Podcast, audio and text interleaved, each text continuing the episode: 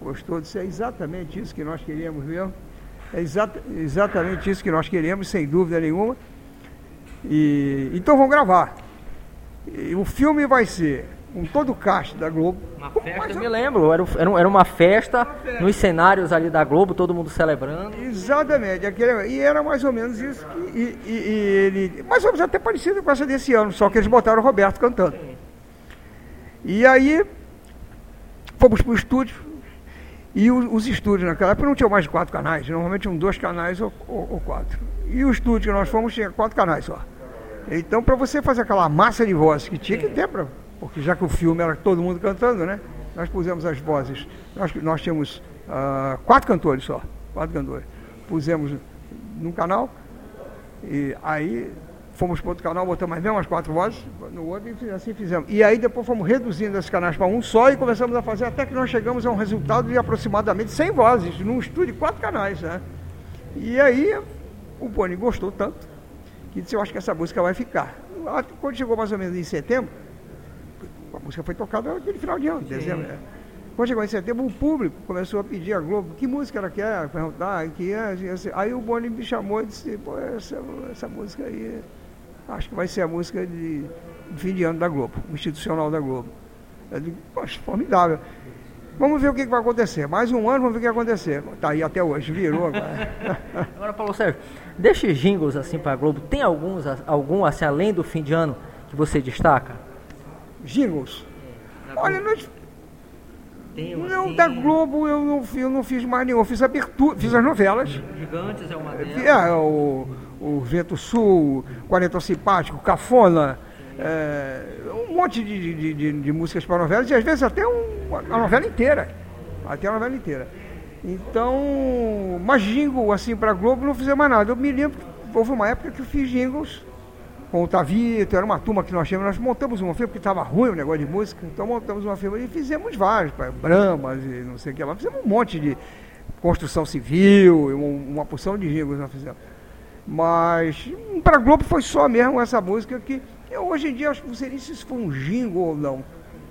Pelo tempo, sim, parece um jingle, mas é pela é intenção, curtinho. é curtinho, mas pela intenção talvez não, talvez fosse uma música justamente o que ele queria, uma música de Natal, porque no Brasil quase que não tem música de Natal, tem umas três ou quatro temas só, e esse passou hoje a ser o grande tema de Natal brasileiro. Cantado por, cantado por muita gente muita gente, as, pessoas ficam esperando o final do ano lá na Globo para ouvir a música. Como é que vem esse ano? Nem sempre vem de bom gosto. Às vezes eles querem inventar muito hum. e, e, e, não acontece nada. Não, Paulo Sérgio, a gente poder concluir, sei que você vai estar tá, tá ocupadíssimo aí agora.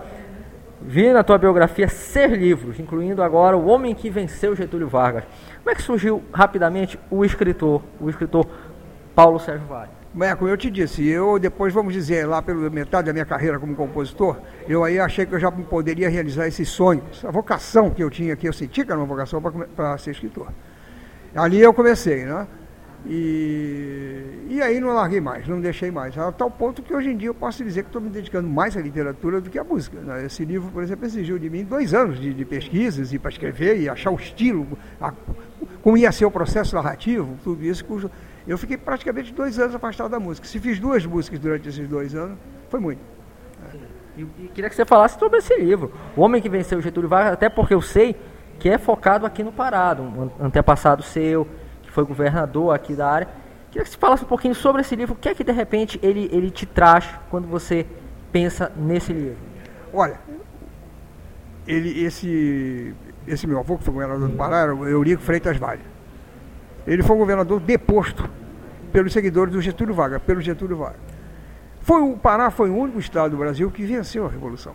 Todos os demais. Aliás, o Pacho, vou te cortar, o Pará tem histórias aqui que só o Pará fez. Tem coisa que só o Pará fez. Eu sei disso, eu sei disso. Eu até pretendo fazer umas pesquisas, Opa. mas voltando ao assunto que eu estava, essas histórias do, do, do, do governador Eurico Vale, eu, o, o, o, velho Eurico foi meu professor depois que foi afastado, o governo foi para o Rio de Janeiro, porque tinha que ir, foi quase que expulso pelos interventores, a interventoria, aquele negócio todo, ca, caçaram os bens dele, aquele negócio todo.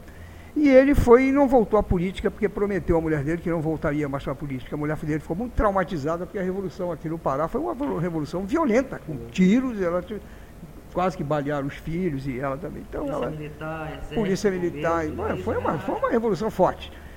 E, e o, meu, o meu avô, o Eurico Vale, venceu essa revolução. Então era uma história fantástica. Outra coisa que eu li uma vez no livro do Barbosa Lima Sobrinho, chamado A Revolução de, de, de 1930, Barbosa Lima Sobrinho, um dos maiores jornalistas brasileiros de todos os tempos, presidente da Associação Brasileira de Imprensa e tal. E ele, no livro dele, tem vários destaques para, para o governador Eurico Vale, o meu avô, sendo que um deles ele diz, foi o único governador do Brasil que, que soube se comportar como os fatos exigiam.